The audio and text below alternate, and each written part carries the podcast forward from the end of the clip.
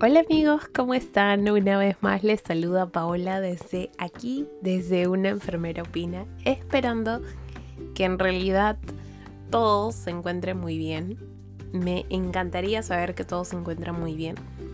Sé que en el fondo de repente algunos estamos con algunos, no sé, sentimientos de preocupación, miedo, temor, angustia, incertidumbre, pero en realidad creo que no nos queda nada más que seguir y tirar para adelante.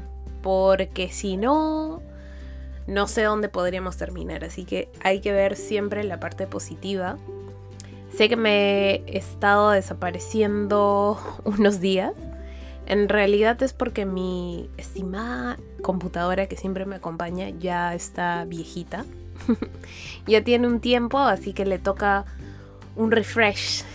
Así que posiblemente no sobreviva de esta cirugía que va a tener porque le vamos a hacer un cambio. Un cambio de disco duro para ver si todavía funciona. Así que antes de que se la lleven al cirujano quería grabar este episodio del día de hoy. Así que espero que sea de su agrado, sobre todo que aprendamos y rescatamos lo que les interesa, porque en realidad lo importante es de que ustedes puedan rescatar algo. Y si en realidad no tienen mucho que rescatar de esto y de repente ustedes consideran que le pueda servir a alguien, sería genial que lo compartan para que podamos aprender todos un poco más y también recibir sus sugerencias. La única forma en estos momentos de comunicarnos es por la página web de, de Una enfermera opina, en este caso el blog o por el Facebook también, Instagram, que algunas personas me han escrito por ahí la verdad estoy infinitamente agradecidos por sus comentarios. Ya prácticamente ha pasado un año desde que hemos empezado y de esto he aprendido que lo importante es la calidad que la cantidad y también que todo al final siempre va a tener sus resultados, ¿no?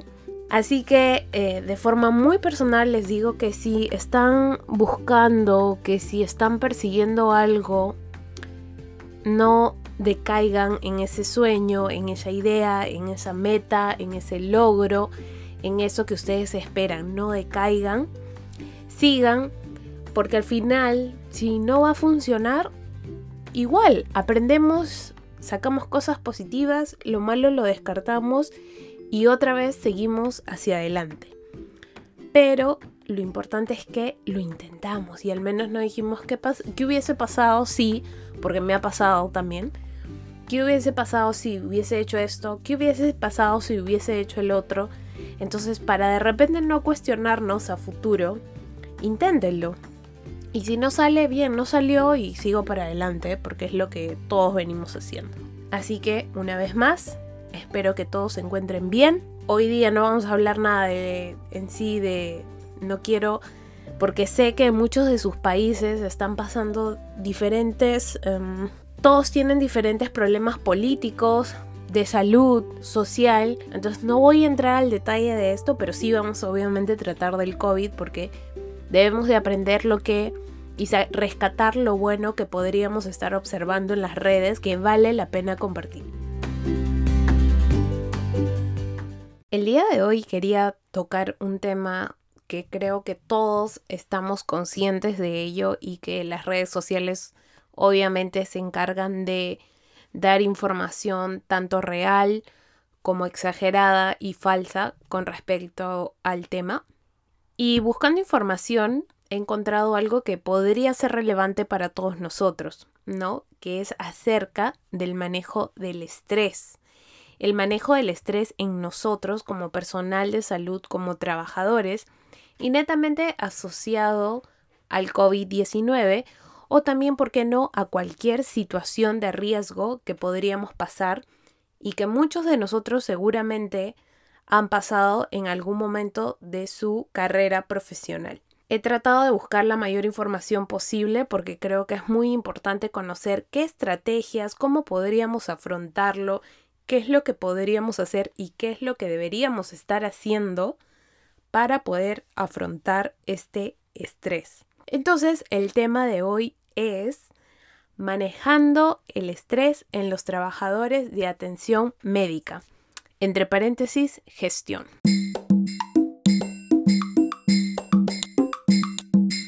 Hace un tiempo hablamos acerca de maneras de combatir el síndrome de quemado, o también llamado burnout.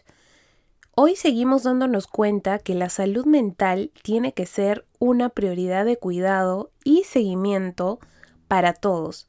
Sin embargo, en esta época ¿no? de pandemia que estamos viviendo, es la mayoría de veces el personal de salud, que también lo hemos evidenciado por las noticias, por las redes, porque conversamos con nuestros propios colegas y compañeros que vienen lidiando directamente con este estrés y que muchos actualmente nos advierten que podría probablemente convertirse en un estrés postraumático o llegar incluso al burnout. El personal de enfermería es la luz que hace brillar el hospital. Pero hoy, lamentablemente, muchos sabemos que se ve opacada y que en muchos lugares no brilla con esta misma intensidad que todos quisiéramos.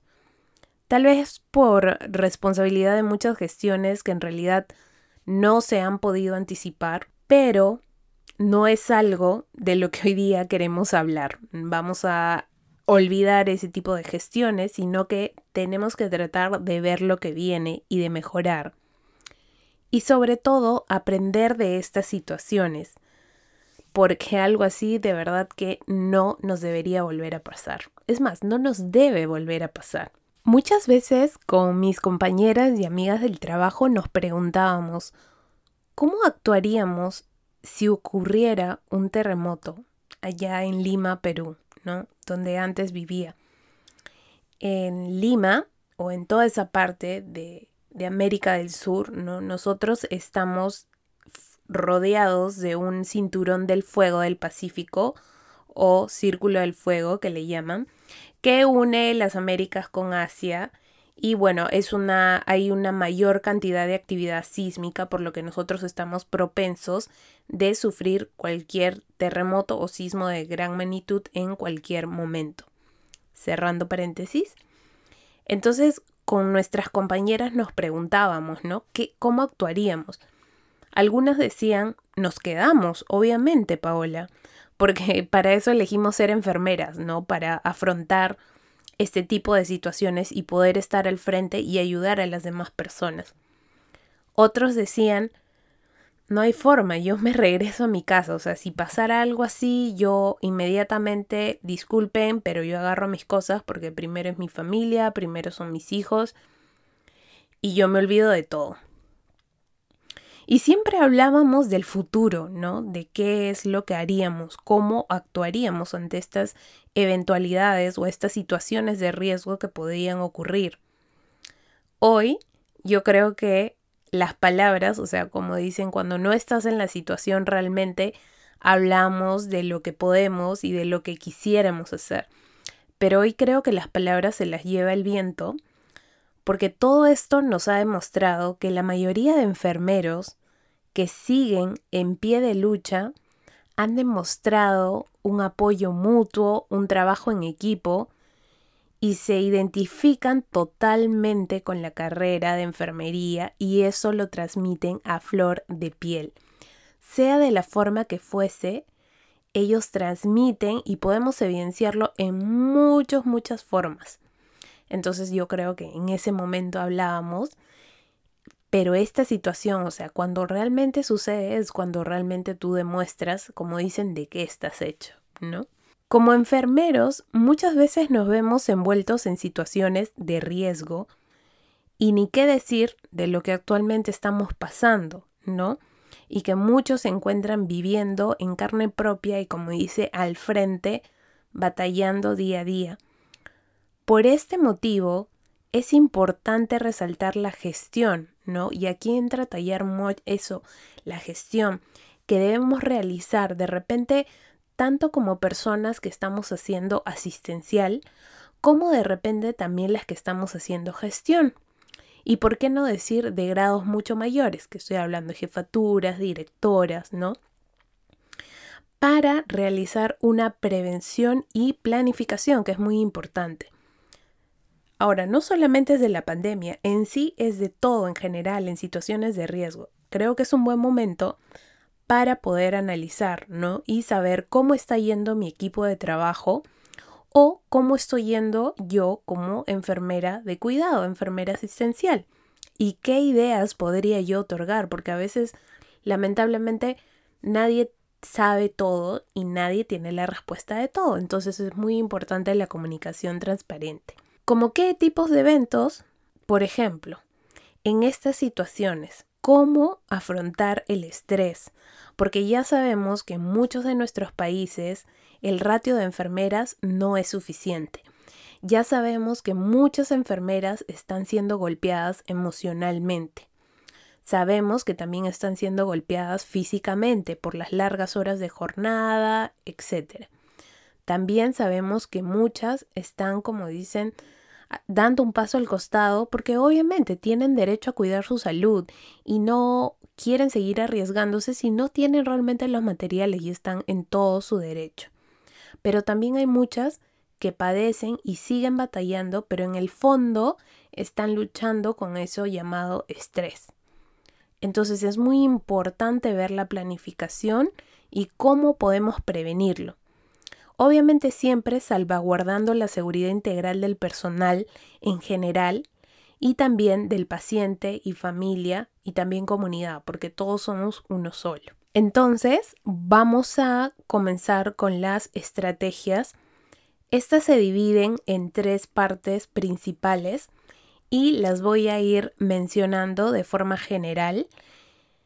Y para que no sea muy largo el tiempo, las voy a mencionar rápidamente. Pero si ustedes desean más detalles y mayor información, pueden visitar el blog de una enfermera opina, porque ahí también hemos transcrito un poco lo que vamos a conversar el día de hoy, pero mucho más detallado. Además que hace poco también hice una presentación para estudiantes, entonces ahí he puesto la presentación que de repente les puede servir de mucha ayuda y obviamente si ustedes lo pueden mejorar, bienvenido sea. Este resumen que vamos a dar de las tres partes principales lo vamos a tomar como el COVID, cómo manejar esta, cómo afrontar esta situación de riesgo de COVID en este caso, pero podríamos aplicarlo a cualquier situación de riesgo porque es un manejo y afrontamiento de estrés. Ahora, si en sus servicios no tienen todavía establecido un plan, esto puede ser un buen comienzo, les puede orientar, les puede ayudar, de repente por ahí que les salta la idea de querer hacerlo y lo pueden mencionar y trabajarlo en equipo. Ahora, en muchos países también han sacado normativas dándole mucha importancia a lo que es la salud mental del trabajador sanitario. Entonces esto, junto con las normativas que están sacando y los cambios que están habiendo, podría ser un buen comienzo para seguir trabajando este tipo de protocolos de prevención básicamente para afrontar situaciones de riesgo en general que todos deberíamos tener para futuras situaciones. Pero aquí también hay que resaltar lo que se viene después, porque muchas veces en este momento nos encontramos en el ahora, en el momento de la acción, pero también se viene el momento del después. Y es que, pregunto, ¿realmente estamos preparándonos para el después? ¿O es que estamos esperando que llegue y ahí, bueno, veremos cómo va, ¿no? Si es que sucede esto, hago esto y si no, no. Cosa que no deberíamos ser así deberíamos estar ya preparándonos y buscando estrategias para ver qué viene después. Y obviamente este después no es un después de reconstrucción nada más, es un después de consecuencias de todo lo que venimos pasando. Entonces espero que esto sea de su ayuda. Vamos a comenzar. En la etapa de preparación, básicamente en la que deben existir protocolos y planificación ante distintas situaciones de riesgo para el personal de salud. Puede que tal vez sea que suene un poco exagerado, pero hoy en día con el avance de la tecnología, los brotes de nuevas enfermedades, las armas nucleares, ¿no? Los viajes que estamos haciendo fuera del planeta, todo realmente puede ocurrir y debemos estar preparados. La simulación, por ejemplo, una alternativa, la simulación, juega un papel importante. ¿Cómo está organizado el centro de simulaciones dentro de su institución? ¿Existe o no existe? Si no existe, ¿por qué? Y bueno, de ahí vamos degradando. ¿Y qué alternativas podríamos hacerlo para tener? No se necesita un super centro o un área especializada, pero se puede trabajar mensualmente algún tipo de simulación de diferentes tipos, ¿no? Que en algunas instituciones se las ingenian para podérselas dar. No necesariamente tiene que estar ahí presente todo, todo el tiempo, pero sí debe existir un cronograma. La planificación de roles de respuesta, en este caso el COVID, ¿no? ¿Quiénes serán los encargados de dar ayuda y vigilar la salud mental del personal? ¿Lo han planificado? Mm, no lo creo. ¿Lo están planificando? Tal vez. ¿Lo tienen que planificar? Obviamente, por todo lo que está ocurriendo. Plantearse situaciones para la toma de decisiones éticas sobre la situación que se presente. Y estos son los conflictos éticos que actualmente muchos de nosotros venimos pasando. ¿no? La deshumanización, por ejemplo, que se viene dando a gran cantidad, el choque emocional y las complicaciones o los problemas éticos que tenemos ahí. Entonces es bueno conversar al respecto. Se supone que esto debería ser antes, pero podemos tenerlo para otras situaciones, ¿no? Podernos ir preparando. Y lo más importante es siempre tratar de dirigir a la autoeficacia, creer que yo puedo, ¿no? Mantenerme fuerte y firme. Y esto también va a depender mucho de la capacitación que vamos a llevar, ¿no? de los diferentes temas, de los diferentes tipos de situaciones que pueden haber. Una situación de riesgo, por ejemplo, eh, como lo comentaba, tiroteos masivos, que es lo que ocurre en muchas ciudades de Norteamérica. Eh, ataques terroristas también, eh, choques a gran escala, ¿no? Aquí también ocurren bastantes choques, sobre todo en invierno, a gran escala. Em, algún tipo de derrame de un químico, ¿no? O de algún tipo de producto. Hay muchas alternativas que podemos ver y que siempre debemos estar en constante capacitación y planificación. El personal asistencial, obviamente, nosotros podemos reunirnos con los líderes, nuestras jefaturas y explicarles si por ahí escuchamos algo más, cómo podemos seguir preparándonos, ¿no? Siempre es bueno avisar porque a veces estas personas están tan ocupadas que no están pensando en eso. Y por ejemplo, ¿no? Yo le puedo mencionar que cómo vamos a hacer con el manejo del estrés del personal que viene pasando o cómo lo vamos a manejar después que pase todo esto, los horarios de trabajo, porque a veces de repente la jefa o la directora, como quieran llamarlo, eh, no está pensando en todo y a veces creemos que ellos de repente pueden estar pensando todo, pero a veces se nos pueden escapar cosas. Entonces para eso estamos nosotros también para... Mm, te recuerdo o le recuerdo que por si acaso el descanso, ¿no? Las horas de trabajo, la norma dice, ta, ta, ta, ta, ta, ta. No lo hacemos en un plan punitivo ni por quejarse, pero son cosas que se deben cumplir. Nos olvidamos de la etapa de planificación, ahora pasamos a la etapa de durante. Y en esta etapa la vamos a dividir en dos partes. ¿Por qué el durante? El durante de la acción, que quiere decir qué es lo que me pasa, ¿no? El estrés que puedo estar viviendo y las acciones que se van a tomar y el estrés, ¿por qué se da durante? ¿No? En este caso, en el contexto del COVID. Así que tiene que ver todo lo que posiblemente desencadene este estrés en la etapa de ¿Qué pasa? Durante esta situación de riesgo. Por ejemplo, actualmente hay mucha tensión física del equipo por el uso del equipo de protección personal. Hay deshidratación, hay calor, hay agotamiento, hay incomodidad, hay aburrimiento. Aislamiento físico. ¿no? Eh, nos piden que tengamos restricciones a tocar nuestros compañeros o cuando queremos salir de un área para movilizarnos a otro si estamos en sala de operaciones y queremos salir a comer o, a hacer algún tipo de reposo, ¿no? Incluso después de las horas de trabajo tienes que bañarte sí o sí, cosa que antes, siendo muy honestos, no todos lo hacíamos. No todos lo hacíamos. Otra cosa, constante vigilancia sobre los procedimientos de control de prevención, ¿no? Ya hay mucho más cuidado, que sí, lavado de manos, no tocarte los ojos, la, boca, ¿no? Eh, no estarte tocando el rostro. También hay una presión con respecto a seguir los procedimientos y estos procedimientos cambian prácticamente cada tres días, si no es menos tiempo, dependiendo dónde nos encontremos, ¿no? Entonces hay esa presión. No, hoy día sí se aceptan, no, hoy día no se aceptan, hoy día le colocas esto, ta, ta, ta, y mañana le cambiamos el tratamiento, etcétera, etcétera, etcétera.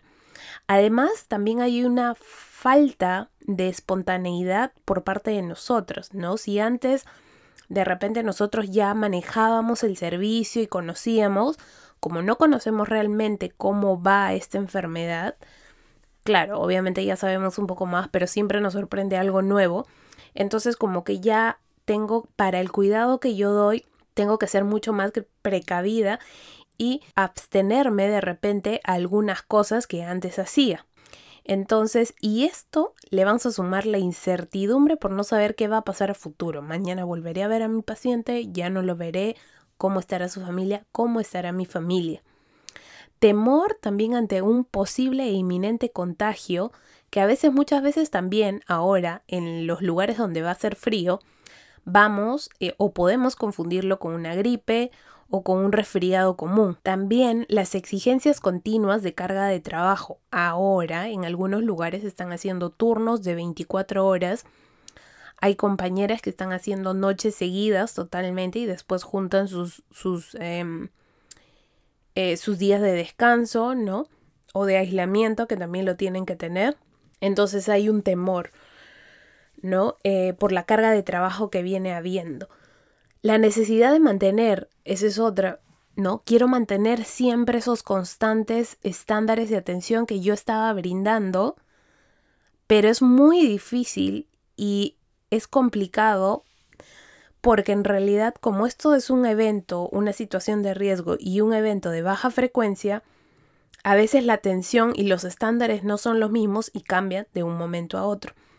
No pasamos de alto la separación y la preocupación por los miembros de la familia, tanto del paciente como los míos también, ¿no?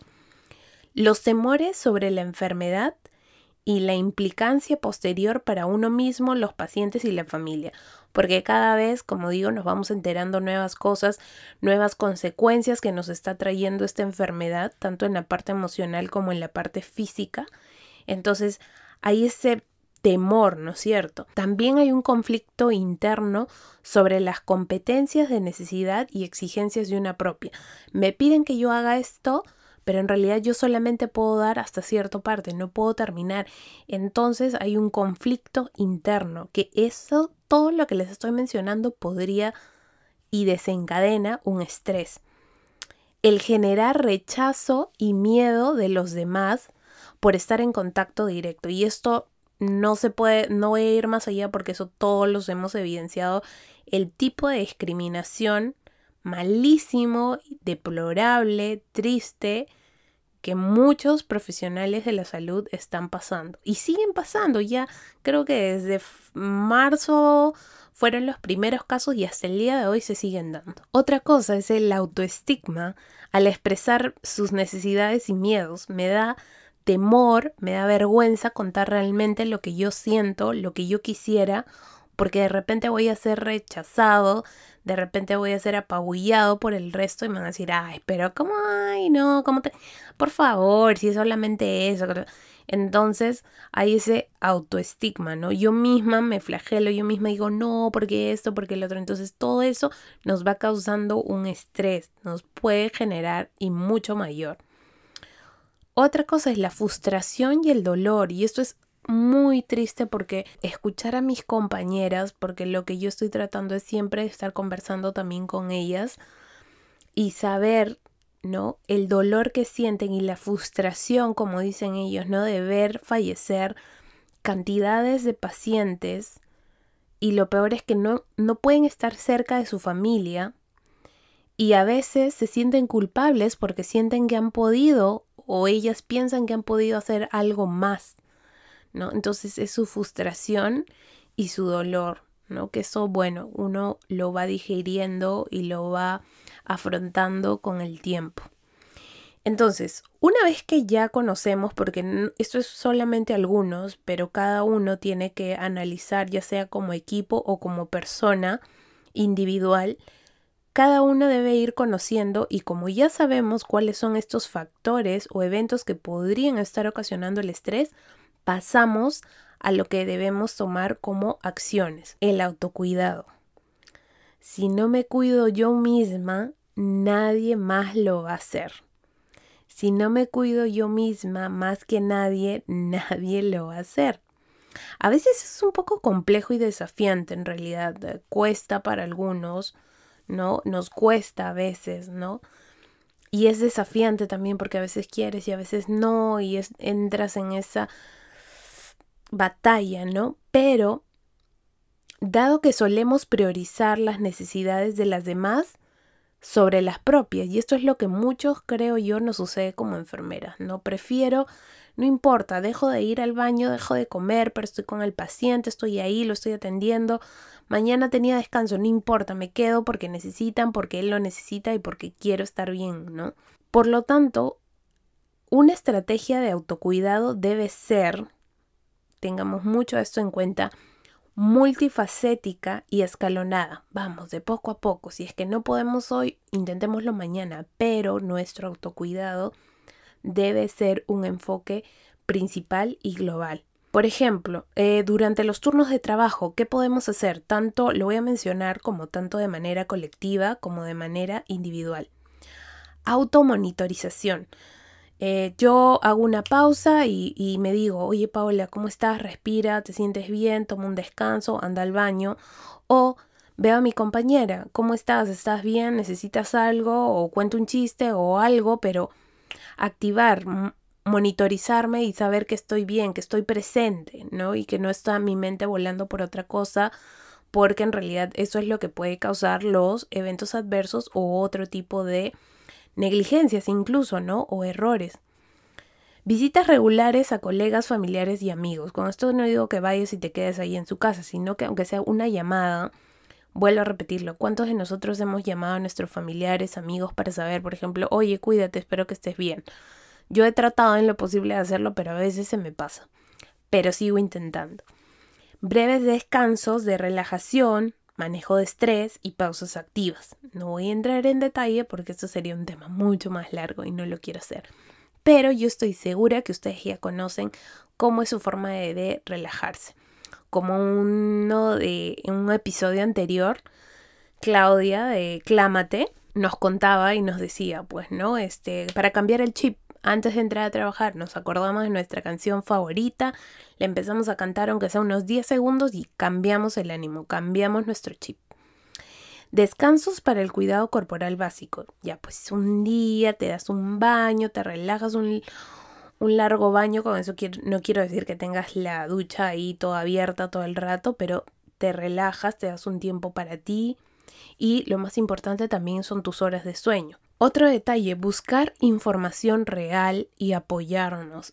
Creo que este es un buen momento para buscar apoyo, para buscar a un coaching, hacer un poco de tutoring, mentoría, ¿no? Para la toma de decisiones. Si no estoy segura, si quiero conversar con alguien que no sea de mis amigos porque tengo miedo que me vayan a juzgar, etcétera, busquemos otras personas. Siempre hay otras personas que nos pueden abrir un espacio para poder conversar mantener las ansiedades limitadas, hasta ahí nomás, a las amenazas reales. Hacer todo lo posible para mantener un diálogo interno útil, ¿no? Conversar conmigo misma. Si no quieres conversar, escribe lo que tú diariamente quieres hacer, lo que te pasó de repente, ¿no? Y los temores que tengas hay que tratar de evitar de generalizarlos. ¿No? No pensar en realidad, tratar de que sí me da miedo, pero ya, si otros han podido, yo también puedo. Y si no siento que puedo, pues hablo y lo digo. Y no me tiro así a la piscina. Concentrarnos en tus esfuerzos, en lo que está a tu alcance. Si yo puedo hacer esto, no paro hasta conseguirlo, pero está dentro de tus alcances. Aceptación de situaciones que no pueden cambiar. Si esto ves que no puede cambiar, bueno, lo aceptamos y decimos hasta ahí nomás. Muy importante fomentar un espíritu de fortaleza entre todos y tú misma. Paciencia, tolerancia, esperanza. Pero hay algo mucho más importante que es la gratitud, estar muy agradecidos por todo lo que nos está pasando, sea bueno, sea malo, y sobre todo ser empáticos con todos, y sea con nuestros compañeros y con nuestros propios pacientes y alrededor. ¿Qué acciones debe tomar mi gerente, mi jefe, mis coordinadoras, ¿no? jefaturas en general? Ellos, bueno, digo ellos, pero puedo decir nosotros. Nosotros debemos verificar que el clima laboral sea el adecuado.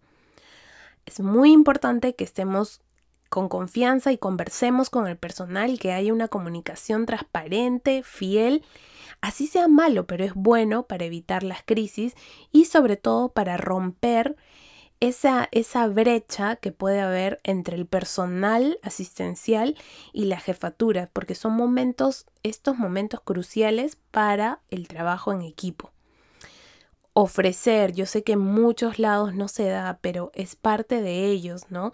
Ofrecer todos los recursos necesarios para una atención adecuada para el paciente y el personal. Garantizar la seguridad de los trabajadores con respaldo ante cualquier eventualidad. Quiere decir que tienen que tener el compromiso de respaldar a su personal, porque si su personal se enferma no es que ya te enfermaste, chao, llama tal número y me olvido. No, hay que ser comprometidos, es un personal que trabaja para ti o trabaja para la institución, entonces lo mínimo que puedes hacer es demostrarle la empatía. Proporcionar áreas de descanso adecuados, alimentación y espacios saludables como o según lo amerite. Lograr una comunicación básica, si es que antes se comunicaban por medios de correos y saludándose y todo el speech y em, y ahora, bueno, por esto no hay tiempo, ya no hay tiempo. Entonces, utilizar otros medios, el WhatsApp, el Messenger, lo que haya, pero tiene que ser una comunicación más rápida, concisa y real. Porque los procedimientos eh, de comunicación institucional en estos momentos de crisis no creo que funcionen mucho. Y esto sí va serio, acercarse al personal, ¿no? Y preguntar sus necesidades, no por el hecho de que seas jefatura que no está mal, pero hay que recordar que es bueno acercarse. Como una vez escuchaba, ¿no? E, ella es jefa de escritorio y eso no suena bonito. Entonces, no me gustaría que las futuras generaciones sean así. Si no sabes, te metes y preguntas, porque obviamente como jefatura puede que no sepas todo. Y no estás obligada. Si llegaste ahí fue por algo, entonces demuéstralo, ¿no? No pierdas nada preguntando. Y es muy bueno preguntar, ¿no? Las necesidades, las opiniones, las emociones, los sentimientos, lo que viene sucediendo, cómo te sientes, en qué te puedo ayudar. ¿Por qué? Porque esto es con la finalidad de poder mejorar el compromiso por parte del equipo con la institución. Y obviamente otra vez las palabras de gratitud, de admiración y respeto siempre deben formar parte de ella o de él hacia el equipo de trabajo. Y bien, ya estamos por concluir la tercera y última etapa. ¿Qué viene después? Esto significa que después de la situación de riesgo que haya podido ocurrir o en este caso el cuidado de pacientes con COVID, se espera, ¿no? Después que haya pasado todo esto, se espera un periodo de reajuste. El personal de salud debe estar dispuesto a comprometerse a la reintegración personal y también en equipo. Y esto debe hacerlo una prioridad, pero sobre todo es la forma personal, no es la reintegración personal. ¿Qué puede hacer? Buscar y compartir apoyo social, el cual puede ocurrir virtualmente, como ya lo mencionamos, coaching, conversar con amigos, poder exponer lo que ha pasado, lo que ha vivido. Hay muchos colegas que ya están empezando a escribir, hay colegas que han hecho canciones, hay colegas que están haciendo historias, poemas, muchas alternativas de forma de poder expresar lo que están batallando y lo que van a sentir después. Consultar con otros compañeros y amigos y poder un poco contar acerca de estas experiencias, que es buenísimo. Justo acá también hay muchos podcasts, el diario de COVID-19 de una enfermera. Debe haber también un incremento de la supervisión, consulta y apoyo entre compañeros. ¿Por qué? Porque es muy importante la vigilancia. Puede presentarse estrés, puede estar viendo depresión y la depresión puede llegar a muchas fatalidades. Hay que programarse también e ir pensando un tiempo libre fuera del trabajo para una reintegración gradual en la vida personal. Porque ahora muchos lo vemos solo trabajo y familia, trabajo y familia, trabajo, casa, dormir, familia. Y están en ese ritmo, entonces muchos dejamos de lado la parte personal, ¿no? Con los amigos, el salir, dadas las circunstancias. Hay que prepararse para los cambios en la visión del mundo que no necesariamente pueden ser las mismas que otras personas. Todos vamos a tener una visión diferente después de todo esto que esté que ya está pasando, ¿no? Evitar, hay que evitar cosas como por ejemplo afrontamiento negativo, ¿no? Uso de alcohol, eh, excesivo de alcohol, ¿no? Tomar pastillas para dormir, a veces nos excedemos también. Em, evaluar negativamente lo que yo he hecho, ¿no? Si pude haber hecho más, quejarme de lo que he hecho, a pesar que está súper bien, pero a veces uno piensa que no ha hecho lo suficiente. Hay que tratar de mm, evitar mantenerse ocupado todo el tiempo, sino que disfrutar, ¿no? Disfrutar de los detalles, disfrutar de un momento, viendo televisión, leyendo un libro, tomando un café, saliendo un poco, aunque sea a caminar al parque. Sentir que ayudar a los otros es más importante que tu autocuidado. Eso también debemos evitar, ese tipo de estrategias. Y también otra cosa que debemos evitar es no querer hablar sobre estas experiencias, ¿no? A veces nos encerramos, sobre todo los varones, a veces son un poco duros, ¿no? Como sus emociones son mucho más fuertes, entonces no quieren contar y esto hay que tratar de evitarlo porque una es que tú te puedes abrir y te liberas y otro que enseñas también, porque todos tenemos algo que enseñar. Con respecto a la dirección, gerencia y jefaturas, ¿qué pueden hacer después? O ya pueden estar haciendo también para no llegar al después. Es la reunión con el equipo para valorar el impacto de lo ocurrido y las estrategias que pueden tomar para retomar lo cotidiano. No quiero decir que sea monótono, o sea que otra vez automáticamente, pero a raíz de eso se hace la evaluación y se llegan a estrategias o acciones para volver a lo cotidiano, ¿no? Poco a poco, de manera escalonada. También tiene que haber una evaluación en conjunto con todo el personal si fuese posible, ¿no? Escuchando y buscando la colaboración del personal que vivió la situación, porque ellos también van a generar otras cosas de que nosotros de repente que estamos en gerencia no han podido ver. O yo como personal asistencial voy a poder aportar cosas que ellos tampoco no han podido ver. Las jefaturas o directoras o coordinadoras que son mucho más cercanas al área asistencial, que están con las personas, con nuestros colegas ahí, deben reconocer los posibles casos de estrés postraumático así también como se puede estar presentando el burnout. Entonces, es muy importante que sepan reconocer los signos y síntomas y también entre compañeros, porque entre nosotros tenemos que cuidarnos. Entonces, eso ha sido eh, básicamente los tres puntos, ¿no? La prevención, el durante, ¿no? El durante lo hemos dividido en las cosas o los factores que nos pueden generar el estrés y qué acciones tomar y también el después de las estrategias que podríamos seguir.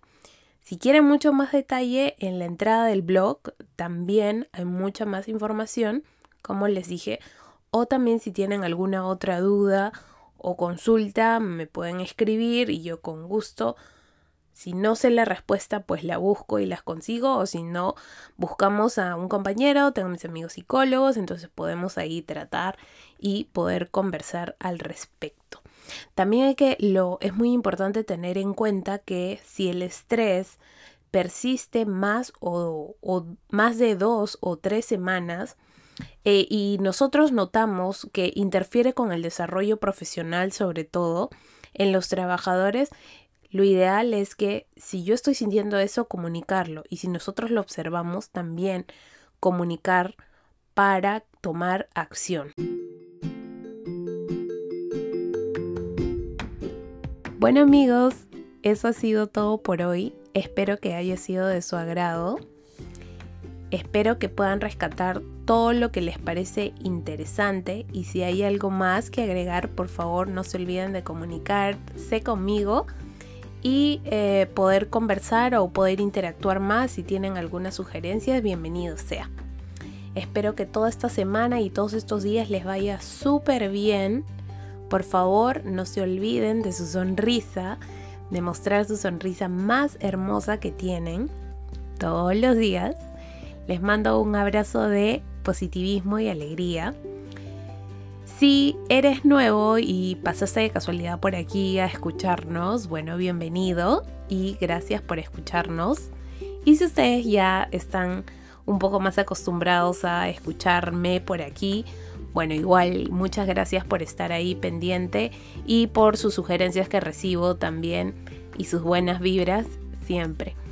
Un abrazo de paz Recuerden que hay que mantenernos positivos, esto tiene que pasar y va a pasar y van a venir cosas mejores. Tienen que venir cosas mejores. Que les vaya muy bien, muchas gracias y hasta la próxima.